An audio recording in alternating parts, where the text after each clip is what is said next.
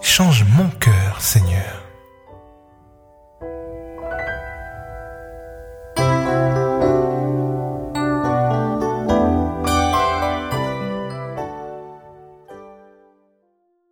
Tout ce que ta main trouve à faire avec ta force, fais-le, car il n'y a ni activité, ni raison, ni connaissance, ni sagesse dans le séjour des morts où tu vas. Amen. Ecclésiaste 9, verset 10. Amis auditeurs, bonjour. C'est un réel plaisir pour moi d'être avec vous encore aujourd'hui. Que Dieu puisse nous guider dans sa parole. Quelques mots juste pour vous dire que la première vidéo en replay de Collision est en ligne sur notre chaîne YouTube. N'hésitez pas à vous abonner à cette chaîne afin que vous puissiez recevoir les prochaines vidéos. Maintenant, place à la parole de Dieu. Dans le verset d'Ecclésiaste que nous venons de lire, Salomon transmet le secret indispensable pour bien accomplir le dessein de l'existence. Remarquez la progression activité, planification et sagesse. La sagesse est la capacité de discernement. La planification est le sens de l'organisation. Et l'activité est l'aptitude à entreprendre, persévérer et atteindre les objectifs. Hommes et femmes ont été créés par Dieu pour imaginer, faire des plans et les exécuter. En Éden, Dieu confia un travail à Adam. Salomon montre que le travail fait partie des activités bienfaisantes. L'apôtre Paul souligne ainsi ce que Salomon exprime. Quoi que vous fassiez, travaillez-y de toute votre âme, comme pour le Seigneur et non pour les humains. Colossiens 3, verset 23. Quel que soit l'endroit où vous vous trouvez, le genre de travail que vous faites, le salaire que vous recevez, ou l'entreprise qui vous emploie, le Seigneur ne t'a pas placé là par hasard. Alors ne te préoccupe pas des hommes, agis selon les principes de Dieu. Il voit non seulement la façon dont nous employons notre temps, mais aussi nos habitudes, ce qui est le plus important. Personne n'est aussi détestable que celui qui travaille que lorsqu'on l'observe. Le chrétien travaille comme si le Seigneur surveillait son temps.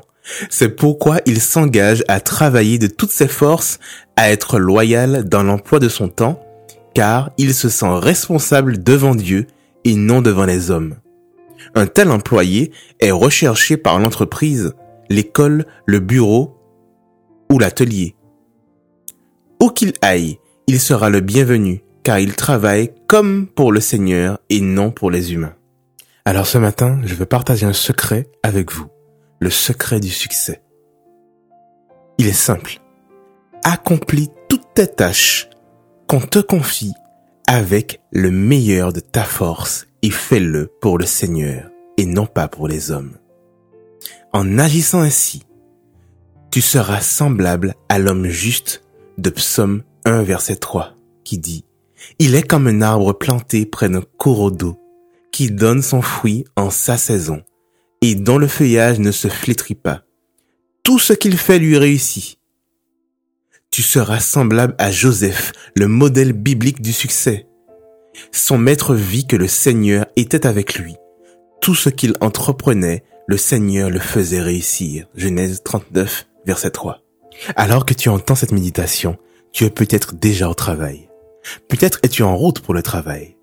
Peut-être que tu es en pleine révision de tes examens. Ou peut-être es-tu en train de t'occuper de ta famille. Mais quel que soit ce que tu feras aujourd'hui, quel que soit ce que tu es en train de faire, fais-le du meilleur que tu peux et fais-le pour le Seigneur.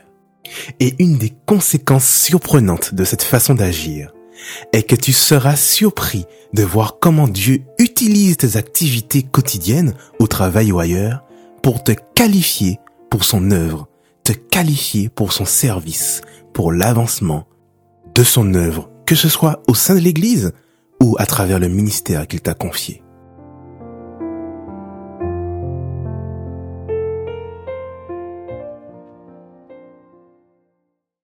Demandons à Dieu ce matin de faire de nous le meilleur employé pour sa gloire. Prions ensemble. Tendre Père, nous sommes vraiment très heureux d'être à tes pieds ce matin. Merci de nous recevoir, nous pauvres pécheurs. Lave-nous dans le sang de Jésus. Purifie-nous, Seigneur, et rends-nous purs devant toi ce matin.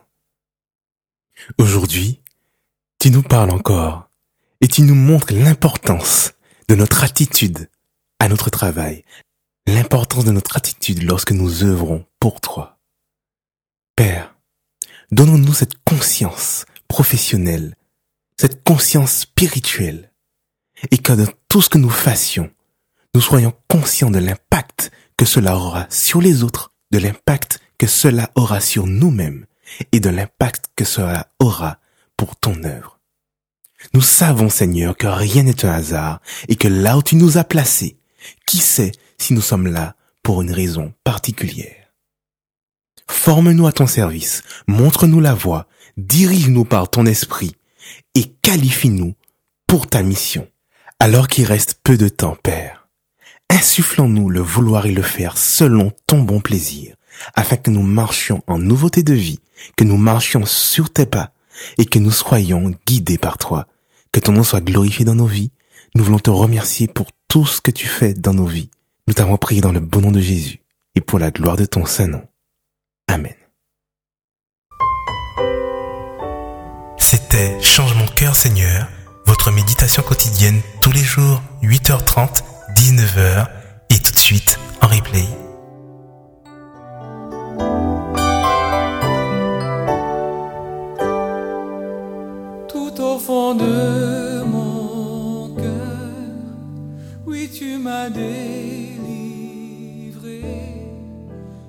Tu as calmé.